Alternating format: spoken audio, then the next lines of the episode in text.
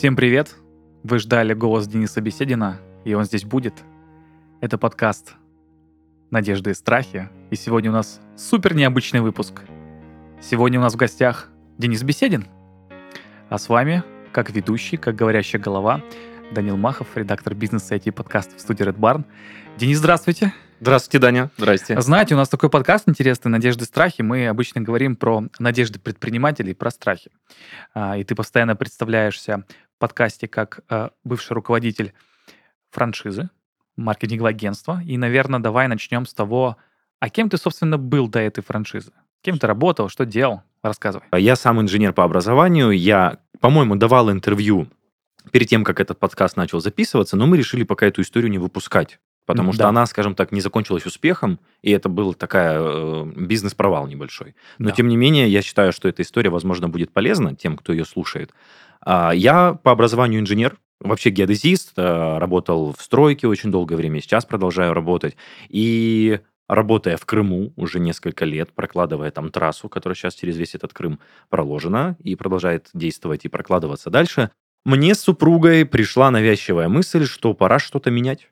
В жизни. В жизни, в профессии и прочее, прочее. А что не устраивало? Не устраивало количество денег или просто ты такой подумал, блин, ну, все, Слушай, найм уже не мое. Это очень глубокая тема, потому что этот успешный успех, который, который веялся еще в тогда разрешенной сети на территории России, сейчас продолжает веяться в запрещенной. И хотелось вот эту картинку, ты под пальмой, у тебя MacBook на ногах, и у тебя вытянутые ножки на кушетке вот этой, как ее, на лежаке. Mm-hmm. Вот тебе песочку так по лицу.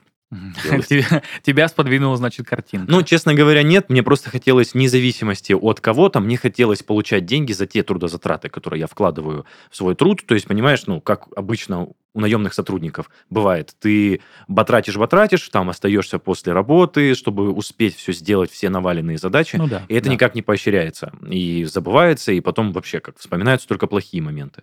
Хотелось именно много поработал, много получил. Мало поработал, мало получил. Ну или выстроить все так, что без разницы, сколько ты поработал, ты получил много. Ну, последняя история вообще классная, когда ты можешь ничего не работать и получать. Это уже как раз-таки из той картинки в Инстаграм. Ну, примерно так. Да. Видишь, это была конечная цель, что ты организовал, скажем так, агентство так, что ты просто заезжаешь раз там в неделю, в две недели, проверяешь, как работают ребята, все время на телефоне какие-то там вопросы решаешь, и все. Но видишь, какой момент, Дань? А, я не понимал, как работают алгоритмы, алгоритмы прогревов у бизнесменов, инфобизнесменов в Инстаграме, и я просто наткнулся, я давно следил за тем человеком, у которого я купил франшизу, и он очень грамотно продавал ту картинку, которую получит, которую получит его будущий покупатель. Угу. То есть он продавал результат, покупки франшизы. Он не продавал весь путь, который должен пройти весь предприниматель, вот эти все тернии и прочее, прочее. Угу. Он продавал классную картинку, я просто следил за ним как за успешным человеком. А давай перед тем, как мы вот к самой франшизе перейдем, а, мне кажется, ты сказал очень необычную вещь для подкаста «Надежды и страхи», потому что сколько ты не спрашивал, почему вы решили в бизнес, отвечали обычно в двух направлениях. Первое, у меня это с детства, с детства вот так вот складывалась жизнь, что предпринимательство у меня в крови. И второе — это о каком-то внезапном появившемся зове, который был совсем не о деньгах, а просто о том, что хочется сделать какое-то дело. У тебя вроде бы как бы третья история. Ты такой, ага, мне 22 года, я работаю здесь и понимаю там свои профессиональные качества, и надо что-то менять. То есть, знаешь, как новый запрос. Мне кажется, это очень круто, потому что, ну, это какой-то определенный уровень рефлексии, и мне кажется, что это тоже имеет место быть что у всех разные абсолютно истории, у тебя вот какая-то такая тоже своя, тоже особенная, это круто. Ну, я надеюсь, что это так, потому что я сомневаюсь, что это само по себе мне пришло в голову, понимаешь? Меня, в принципе, э, как и говорили многие коллеги по цеху, как я называю гостей, которые приходят на мой подкаст, э, получать деньги, скажем так, по найму, это проще всего. И в найме можно зарабатывать деньги неплохие, не думая совершенно о том, что тебе, как дальше развивать бизнес, что какое уникальное торговое предложение нужно создать. Ну да, ты можешь делать свою работу и да, за нее и получать не париться деньги. Вообще. Да. Видишь, я этого тогда, наверное, не особо понимал. То есть в голове была только эта картинка, скажем так, конечная цель. Ну, ты а... говоришь так, как будто ты жалеешь о том, что у тебя этой мысли не было раньше. Я не скажу, что у меня, как у многих бизнесменов, с детства была мысль стать предпринимателем. Нет, у меня просто был взгляд на моих родственников. У меня что мама, что ее папа, что ее брат, там и еще родственники, они все предприниматели. И у меня просто было понимание, что когда... О, так у тебя еще семейная история. Наверное, наверное. Но видишь, это не типичная история, потому что у всех моих родственников бизнес на земле, так скажем, они не продают воздух Мгм. или еще что-то. Мгм. Они продают конкретно продукты в магазине. Ну, не, всё- не продуктовые, ну, но ну, тем Но не все менее. равно, это, все равно это про то, что это все равно бизнес, это все равно дело. Мне кажется, это важно. Так и есть. И я просто держал эту картинку в голове, что ну вот она, это взрослая жизнь, что взрослый человек обязательно должен быть предпринимателем. А каким, каким образом это достигается, в каком возрасте лучше это делать, у меня не было понимания. Какая у тебя зрелость должна быть в голове, этого тоже не было. И насмотревшись, опять же, той самой картинки, которую транслировал тот человек, за которым я следил. Да, ты не хочешь произносить его имя? Слушай, на самом деле, когда мы перейдем более подробную историю про франшизу, я объясню, почему я не произношу это имя, почему не произношу Хорошо, а название то просто компании. это звучит пока что, что франшизу продавал э, лорд Волан-де-Морт. А, Я могу озвучить... э, Да не-не-не, давай уже будем по, по сценарию, когда ты будешь объяснять потом. Мне кажется, это, это классно. Хорошо, да, хорошо. Итак, ты просто листаешь Инстаграм, и ты увидел какого-то определенного человека, что он продает франшизу, как я понял, маркетинговое агентство. Да, Так. то есть он просто приводил... э, Его франшиза заключалась в том, что он продавал идею другим людям, как другим предпринимателям привести лидов, привести э, людей, которые будут покупать Мгм. его продукт. То есть, ну, это реально маркетинг, то есть это просто реклама в сети, ты делаешь сайты, генеришь Генеришь. лидов тех самых и э, приводишь твоему заказчику новых клиентов. И в этом-то и заключалась вся идея франшизы. Я еще, опять же, не понимал, э, в чем заключается вся эта франшиза. Просто человек грамотный маркетолог. Блин, я пока, если честно, тоже не понимаю, в чем франшиза. Вот, Вот. вот у него, вот у него есть какой-то сайт.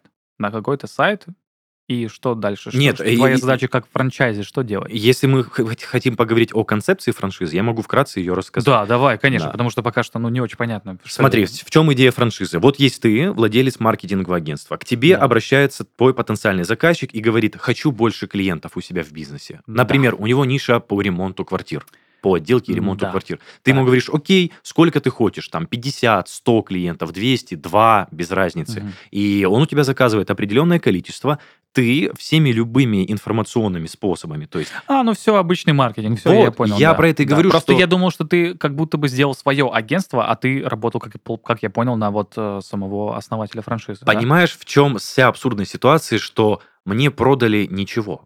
То есть мне продали... Я не скажу, что это очень плохая компания. Нет, они не обманывают, они учат людей, как это делать. Но до этой схемы может додуматься абсолютно любой человек. Мгм. То есть ты просто можешь напрямую позвонить твоему потенциальному заказчику методом холодного звонка и сказать, я могу тебе привести клиентов. Мгм. В этом и заключалась суть франшизы. То есть тебе не давался под ключ никакой офис, тебе не давалась никакая база клиентов, тебе не давались сотрудники, тебе давалась идея Ну и технологии тоже, как я понял. Вообще ничего. Ну, тебе прям- просто, тебя учат пользоваться Авито статистикой, тебя учат выгружать номера телефонов людей, которые размещают свои объявления на Авито в Excel, и ты методом холодных звонков и закрашиванием ячеек в Excel а, обзваниваешь клиентов. То есть почему это, я считаю, это очень поучительной историей, что человек, который мне ее продал, это на самом деле многомиллиардная, наверное, оборотистая Сто компания. процентов. Да, и Сто процентов. Суть в том, что идея очень простая, но человек это продает так, что мне, человеку, который абсолютно далек от маркетинга, захотелось ее купить. Ну, это был прогрет.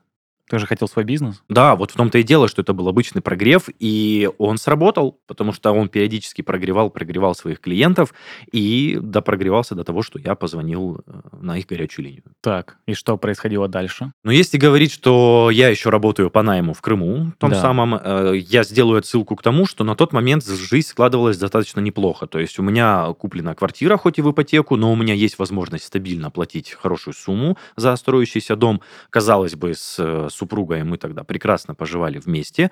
У нас была хорошая машина бизнес-класса, и для того, чтобы купить эту франшизу, мне пришлось ее продать, мою машину. Машину. Да, ну, нашу машину. Что за тачка? Что за тачка? Да. Это обязательно?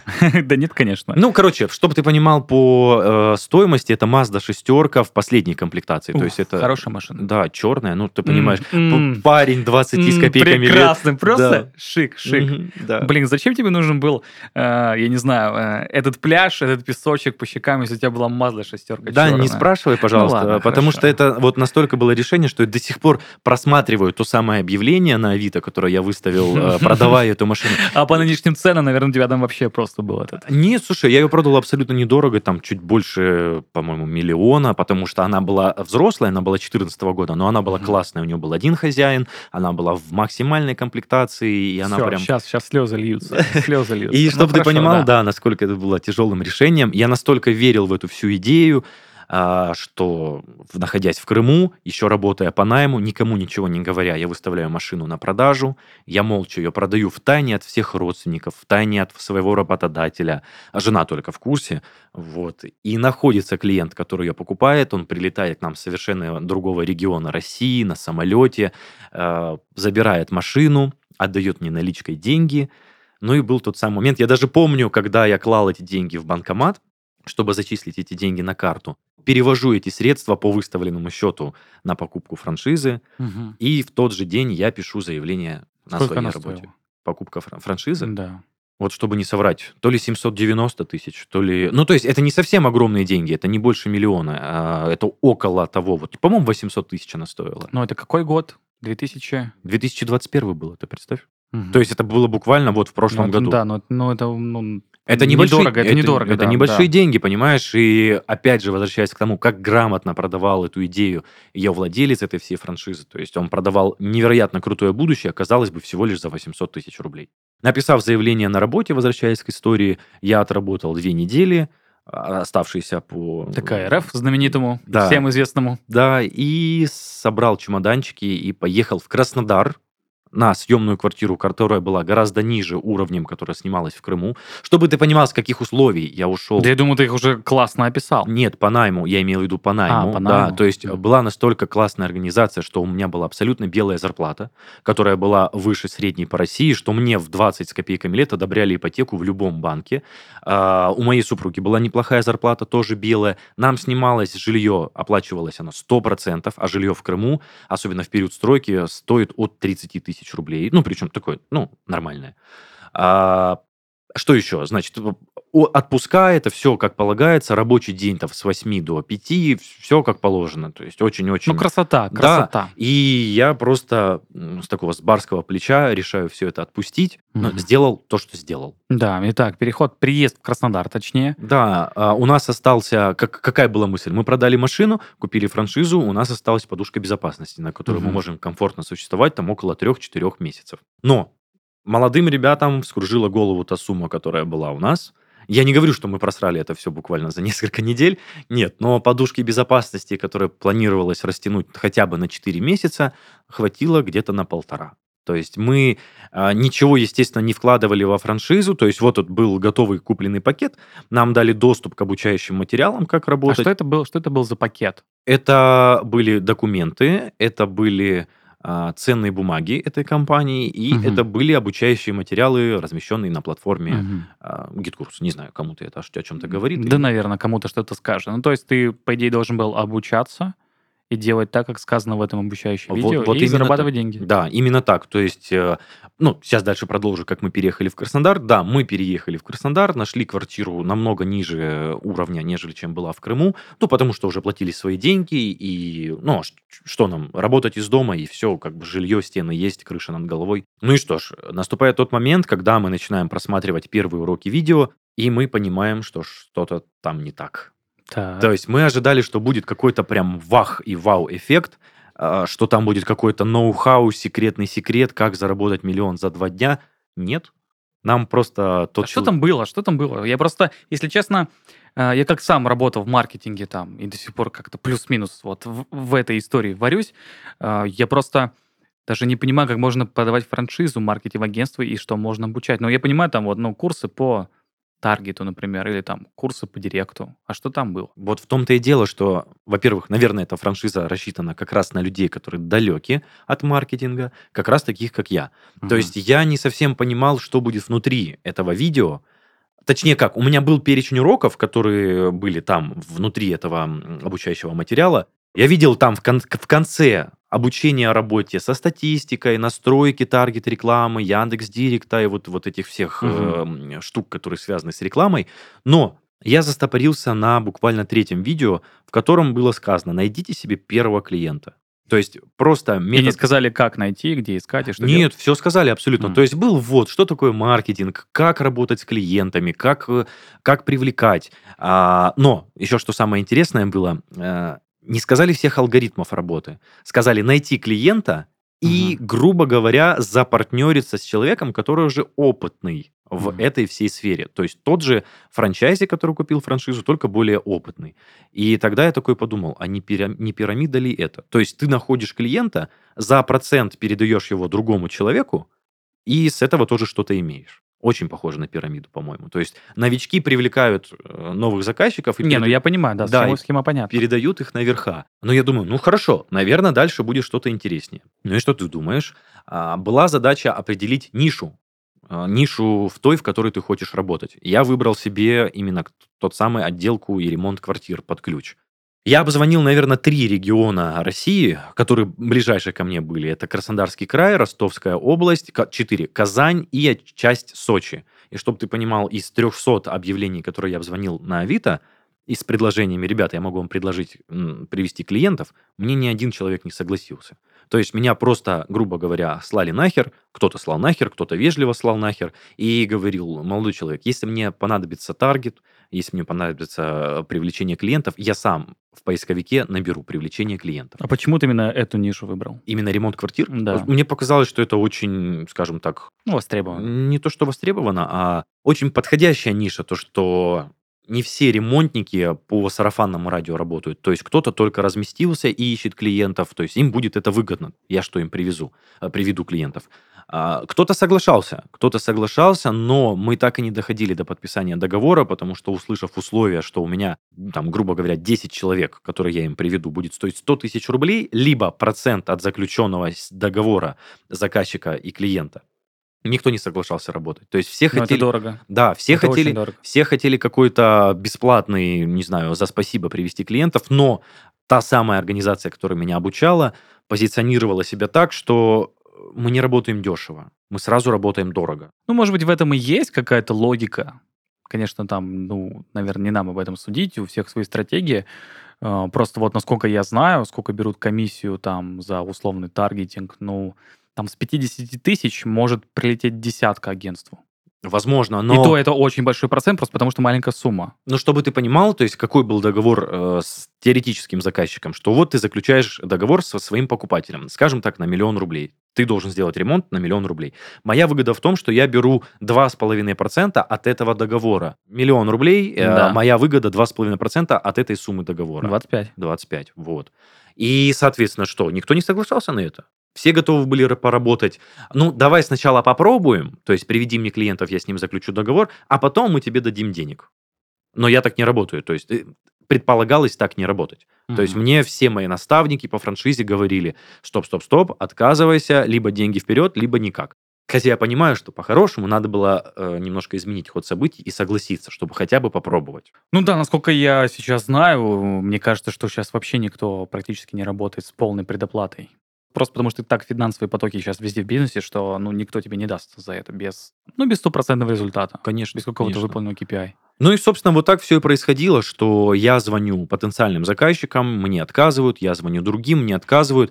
Потихоньку мой запал, мой, не знаю, огонек внутри начинал гаситься. Да, конечно, 300 холодных звонков с отказами. И ты просто понимаешь, дошло до того, что я смотрел обучающие видео, как холодно звонить, так как делать холодный прозвон, Мгм. как правильно общаться. Я уже даже некие уловки делал. То есть я представлялся изначально потенциальным заказчиком, потен- потенциальным клиентом этого заказчика. То есть я Мгм. Говорил то, что ой, у вас такой классный ремонт вы делаете, мне так понравилось, а сколько это у вас стоит? То есть я там уже, не знаю, до цирка доходило какого-то, опять же, по рекомендациям опытных э, маркетологов, которые по-холодному умели обзванивать.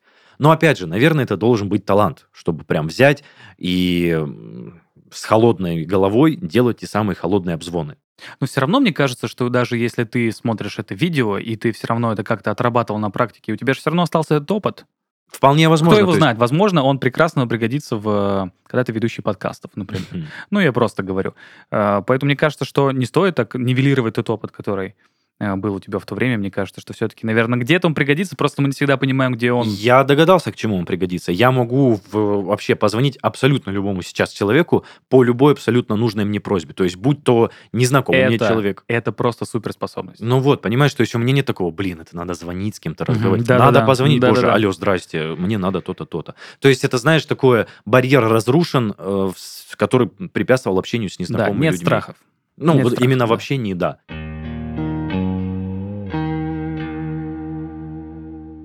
Спонсор этого выпуска – один из ведущих провайдеров облаков и IT-инфраструктуры Selectel.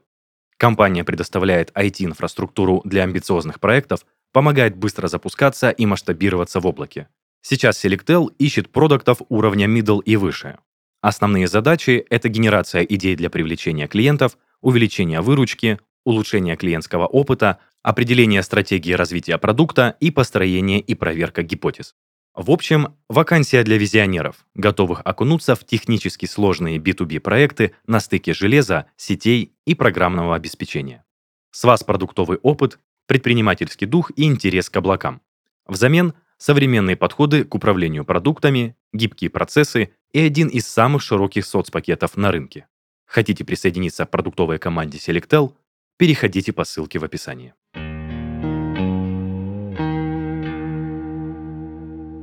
Мой запал потихонечку газ. Я уже начинал потихонечку ругаться с куратором, э, который вел меня, скажем так, говорю, В ребята. чем была задача этого куратора? Он должен был тебя довести до какого-то... До чего? э, До того, чтобы ты начал зарабатывать определенное количество денег? Или... Нет, он должен был тебя довести до твоей первой сделки. А, до первой сделки. Да, ну как Мгм. нет, он, он тебя сопровождал на протяжении всего, э, скажем так, твоего пути, но именно на этом задании, которым я запнулся, собственно, он мне говорил, так, поработай вот с этим, попробуй здесь изменить интонацию. Чтобы ты понимал, все эти 300 звонков были записаны на диктофон, на внутренний телефон, эти все записи отправлялись э, куратору с вопросом, так, что я делаю не так? Ну Мгм. и, собственно, он мне давал рекомендации, я пробовал, пробовал, мне не получалось, и тогда мне пришла в голову такая мысль, что, блин, а, наверное-то в 2021 году таргет, маркетинг вот так вот нагло предлагая, он уже никому не нужен. То есть людям, если реально нужно что-то связанное с маркетингом, они просто забивают в Гугле или в Яндексе то-то, то-то мне надо, и находят уже давно сформированное агентство с чистым лицом, а не какого-то молодого пацана, который тебе предлагает там за 100 тысяч рублей привести 10 клиентов. Ну, за 100 тысяч, наверное, точно нет.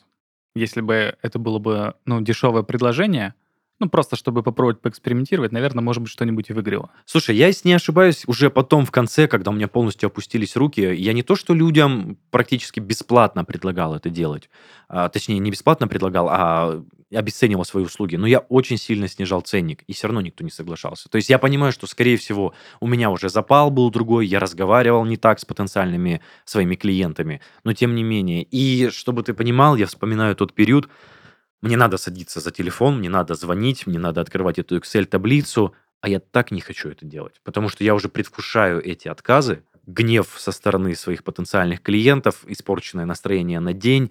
Еще я помню, знаешь, такая история, что у меня было пару видеовстреч с потенциальными клиентами, на которых мне тоже отказывали. Но тогда я еще горел очень этой идеей, и я своим друзьям, ну не то чтобы хвастался, а делился, скажем так, своей радостью, что, ребята, у меня сегодня бизнес-встреча, вот смотрите там. Ну это было просто в обсуждении, это не то, что хвастовство было, а ребята спрашивали, как франшиза, там, как продвигается. Ну я воодушевленно говорил о том, что сегодня бизнес-встреча с генеральным директором там такой-то компании. В результате ничего не происходило, и это еще стремнее было. Ну, в лицах друзей, мне кажется, я прям вообще, типа, упал. Ну, я понимаю, что, наверное, это не так выглядело, просто мне самому было стрёмно за это все. Но, скажем так, э, день за днем, названивая клиентам, не получая никакого согласия от них, у нас закончилась подушка безопасности, та самая. Полтора месяца. Мы запомнили. да, цифру. полтора месяца, ну или два, слушай, я не помню. Ну, Вот. это не суть, не суть. Ну, два месяца, три, хорошо. В конце, я даже помню, точные дни не помню, но помню, что в июле я вернулся из Крыма в Краснодар, и уже в сентябре денег не было абсолютно вообще. И что было дальше? Зна- Знаменитая фраза. Ты решил, что все, просто бросить эту франшизу? Не совсем. Было очень много мыслей оставить ее на потом, когда, скажем так, нормализуется состояние финансовое. Либо же попробовать востребовать обратно деньги, потому что там был пункт, что мы вернем вам деньги 100% в люб- вот в размере, в любом, если ваши результаты как бы не оправдаются. Но Этот пунктик был под особой звездочкой. Ну, естественно. Да, под особой звездочкой, что если вы говорили что-то не так при разговорах с клиентом, если вы не следовали инструкциям вашего куратора, то деньги мы вам не возвращаем. Естественно, я обратился... Ну да, это практически невозможно доказать, что ты делал что-то так или не так. Естественно, я обратился в руководство компании с просьбой вернуть мне деньги, хотя бы попытаться. У меня попросили предоставить все аудиозаписи звонков, общения с куратором. Я это все сделал. Ну, естественно, не в интересах компании возвращать обратно франчайзи, там, вложенные 800 или, не помню, сколько денег, около 800 тысяч, давайте эту цифру держать в голове, 800 тысяч обратно возвращать человеку, потому что они уже заплатили налоги, пустили их в оборот, раздали зарплату, там, купили себе, не знаю, велосипед какой-нибудь хороший. Это, конечно же, невыгодно компании. Но у меня получилось э, несколько недельными переговорами выбить обратно 150 тысяч рублей с них. То есть мне вернули часть франшизы и мне оставили в подарок ценные бумаги этой компании, которые они дарили при покупке. Ну, то есть в общей сложности... Они действительно ценные? Да, это обычные акции, угу. да, это не облигации, это просто акции были компании, которые планомерно росли в цене. Ценных бумаг было, если я не ошибаюсь, около 200. 200 штук. Одна цена за одну ценную бумагу была на тот момент около, наверное, 400 рублей или что-то такое. То есть в общей сложности 80 тысяч у меня было на руках. Я решил с ним ничего не делать, потому что компания прогнозировала такой планомерный рост достаточно, и там каждые 2-3 месяца в отчете компании мелькало, что вот наши акции подросли на 200, на 300 рублей. И к тому моменту, когда мне очень понадобились деньги, эти акции выросли до 1000 рублей. Вот. Не скажу, что это супер там какой-то рост, но тем не ну, менее... Ну как-то два с половиной раза выросли акции. Ну за полгода, наверное, да, это все-таки супер рост какой-то. И я думаю, что если бы я еще чуть-чуть подождал, они бы выросли еще больше в цене. Потому что я сейчас продолжаю следить за этой компанией. То есть не то, чтобы, скажем так, ух, вы какие, угу. как бы на них так, как угу. негодяи, во, ух, вы какие негодяи, меня обманули. Нет, в том-то и дело, что ребята ребята никого не обманывают, их схема абсолютно прозрачная. Опять возвращаясь к началу истории, что настолько это грамотно все продавалось э, обычным людям, которые далеки от маркетинга и не совсем понимали, что это такое, что они просто продали ребятам не идею, а просто порядок действий, как, как нужно зарабатывать деньги. Ну, который вот. можно, в принципе, и так узнать. Да. Из том, открытых источников. Да, в том-то и дело, что история этого владельца франшизы, она начинается с 2014 года, когда он работал на земле, он продавал э, строительные материалы. Э, это все начинало потихоньку загибаться, потому что приходили большие ребята, как Икея, Леруа Мерлен, и его магазин э, напольных покрытий потихонечку начинал сдуваться. И тогда он попробовал сам себе привести клиентов через интернет. У него это получилось, у него пришло очень много клиентов, и он понял, а почему он подумал, это я рассказываю его историю, он подумал, а почему я не могу это делать для других? Ну, это 14 год. Конечно. Да, вот. это, ну, в, сейчас просто вся эта ниша интернет-маркетинга, она настолько перегрета. Перенасыщенная, перегрета, я вообще согласен. просто кошмар и ужас. Ну, конечно, как всегда, бывает сложно найти хороших профессионалов и хорошее агентство, потому что плохих агентств и не хороших профессионалов намного больше. Но все равно в 2014 году Конечно, вообще, конечно. И видишь, 10 получ... лет назад, тогда, блин, Россия еще, я не знаю, даже без колес была. ну, примерно так. И Деревянные орудия какие-то. Конечно, тогда и таргет, и реклама в интернете, это только зарождалось. То есть я, опять же, не провел анализ той ниши, которую выбираю, то есть именно маркетинг, я не понимал, mm. что история владельца этой франшизы построена очень давно. И он еще с 2014 года заработал себе имя крупной компании маркетинговой, и к нему продолжают приходить клиенты. А сейчас стартануть э, молодому пацану, который звонит из квартиры на Шанхае в Краснодаре людям, там, каким-то заказчикам, застройщикам, конечно, очень сложно. Я не говорю, что это невозможно. Наверное, я всегда себе это говорю, наверное, в тебе было очень мало целеустремленности, потому что ты не горел этим. Я горел деньгами, которые это может принести, но я не горел той идеей, которую я хочу который я хочу реализовывать. Это уже как-то по-философски. Ну, я к тому, что очень э, много советов дают мои гости на подкасте, что, ребята, нужно верить в свое дело и гореть. Я, чтобы вы понимали, абсолютно в это не верил. То есть, ну...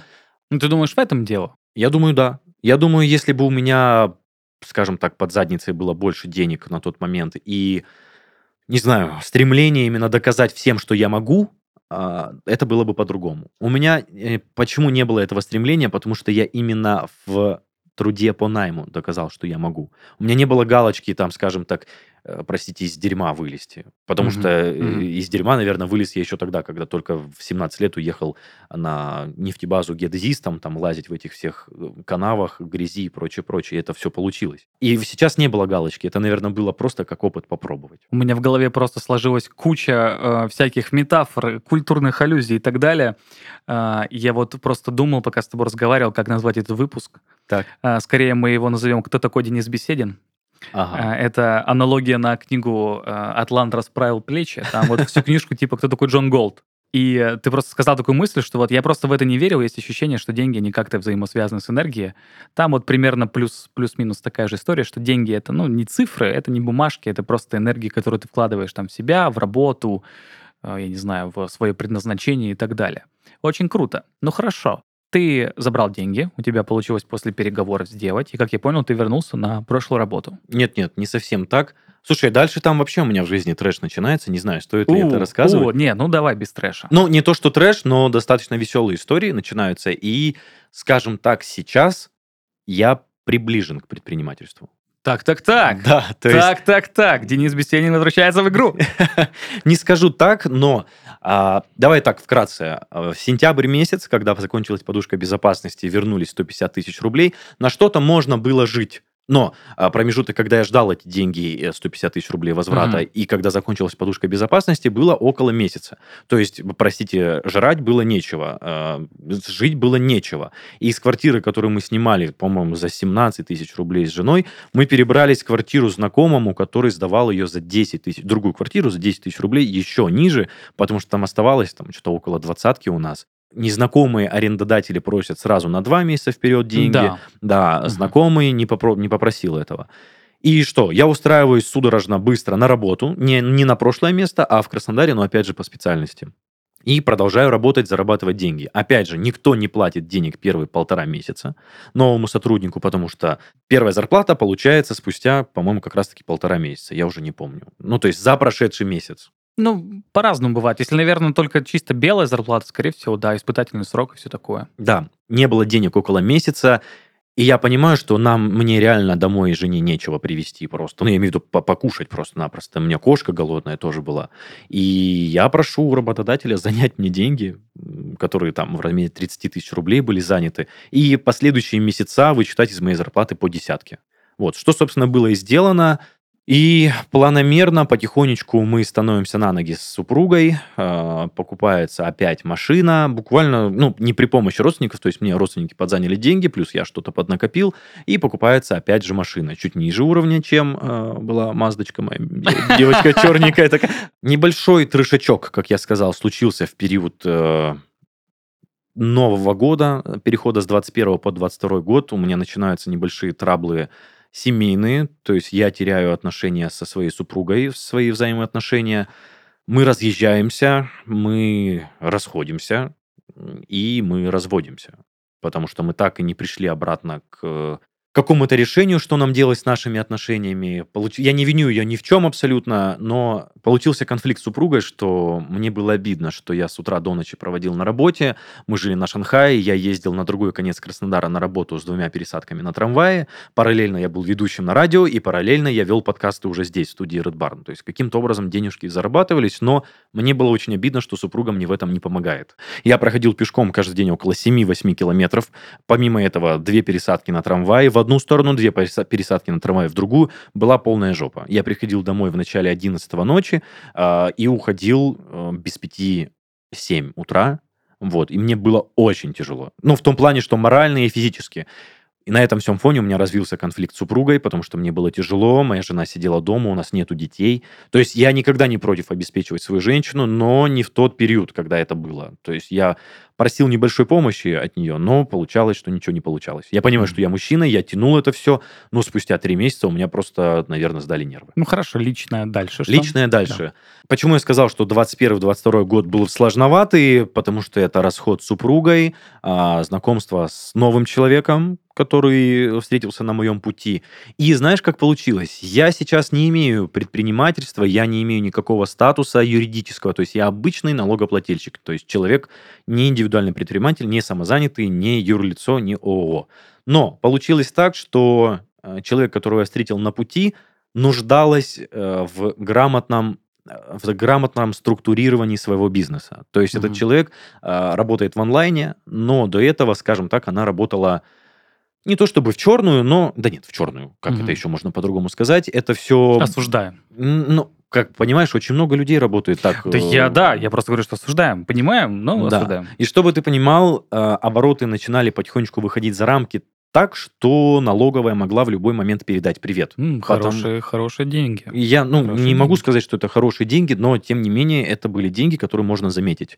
И я потихонечку начинаю с ней рассуждать и говорить о том, так, давай я под ключ тебя отведу, полностью все тебе автоматизирую, полностью возьму на себя все бумажные обязательства, открытие ИП, счета или самозанятые, все полностью, весь бизнес тебе автоматизирую. Что, собственно, было и сделано. Знаешь, Денис, вот а, я думаю, что э, и у меня, и у наших слушателей, наверное, сложилось такое впечатление, что первую половину подкаста, знаешь, был такой очень развернутый, очень рациональный и очень такой, ну, без всяких перегибов, негативный отзыв. Но в итоге получилось все так, что то все, что все, что ты смотрел, по сути, мне кажется, оно пригодилось тебе здесь или нет? Нет, нисколько. Нисколько. Вообще абсолютно. Эх, моя теория пошла по одному месту.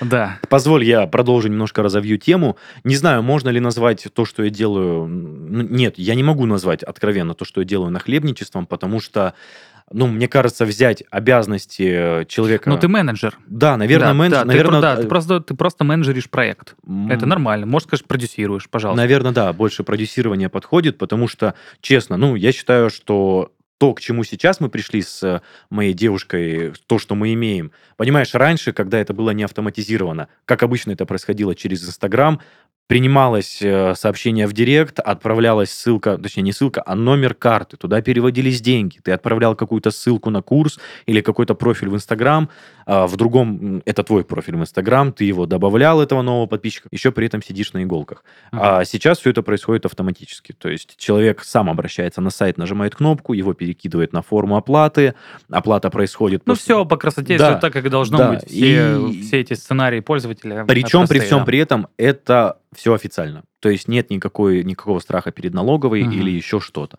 А еще раз говорю... это- Одобряем. да, Раньше вот мы это- осуждали, а теперь Вот, одобряем, да. Вот. Я не скажу, что это, наверное, отчасти предпринимательство, но мне кажется, возможно, это построение дальнейшего какого-то, э, не скажу, что семейного бизнеса, я Ну, нисколько... слушай, ты, ты говоришь буквально минут пять про это, ну и тут чувствуется, что тут кайф есть. Вот в том-то и дело, что я от этого Это прям просто по кайфую. голосу слышится, и мне кажется, что люди, которые слушают, тоже почувствовали, что твой тембр немножко поменялся. Я оживился, поменялся. понимаешь, мне это настолько, ну не то, что настолько близко. Э, И в этом, в этом всем опыте я уловил, что мне очень близок, скажем так, очень близка должность организатора. Мгм. И Тебе нравится не открывать, а модернизировать то, что уже работает. Может быть и так, либо мне нравится все мысли, кучу мыслей формировать в одну, скажем так, струю, которая Мгм. будет хлестать, а не прыскать фонтанчиком. Звучит, конечно, классно. Я, я думаю, все поняли аналогию, что вот у тебя реально куча мыслей в голове, ты не знаешь, как это все скомпоновать в один чемоданчик, а вот есть человек, который тебе говорит, так, это сюда, вот здесь нужно сделать вот так, сейчас едем туда и там подписываем, и все будет хорошо.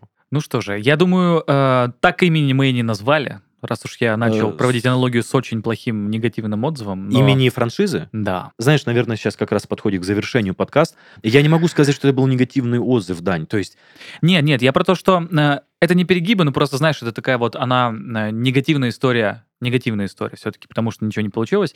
И когда ты просто слушаешь про то, что у человека, который действительно в это поверил, действительно этим горел, у него не получилось, это все равно, ну, знаешь, чисто подсознательно расценивается как ну, негативный опыт. Ну да, что Как есть, негативный отзыв. есть где-то какое-то Да. дурилово. Ну, да, ну по сути это как, вот знаешь, я так хотел робот-пылесос, просто жесть. Просто жесть. Я просто восхищался им. А когда купил робот-пылесос, оказалось, что он слишком слабый, чтобы мой ковер нормально вычистить. Примерно и чел- так. И человек такой, блин, ну нафига мне ковер, нафига мне вообще этот пылесос? Нафиг мне сдался?» Именно этой модели.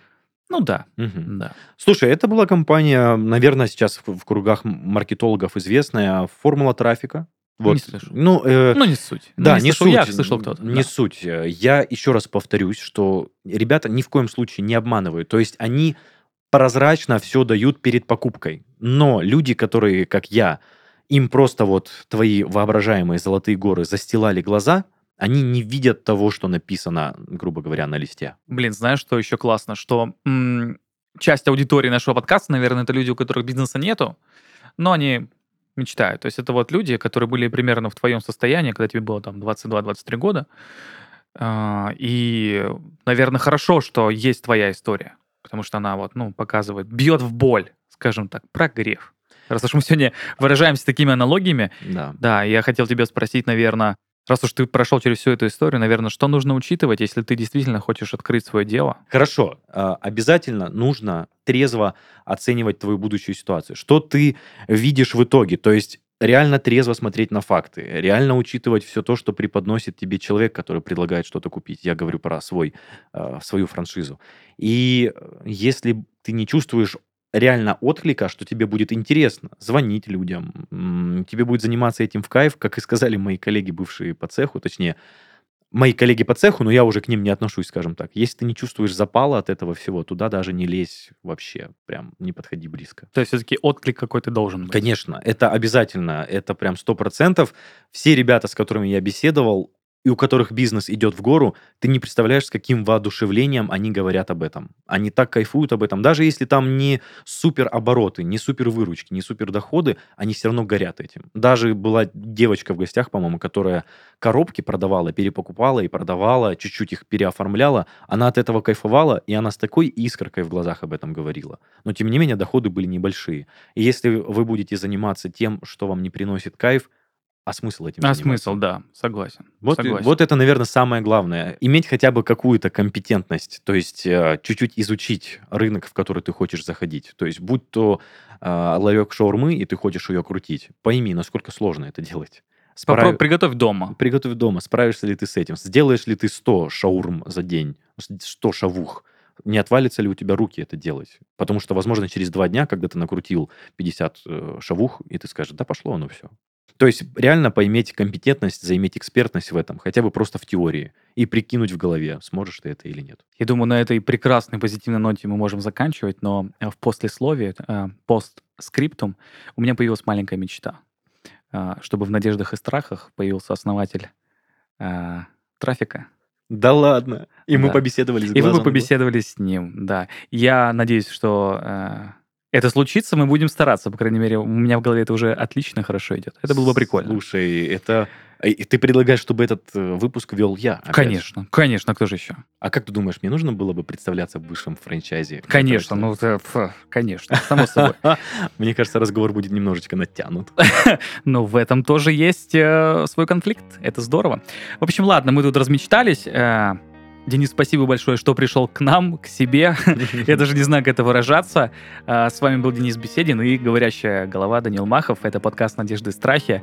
Э, Спасибо, что нас слушаете. Всем пока. Да, спасибо, ребят. Тань, спасибо, это было круто и необычно.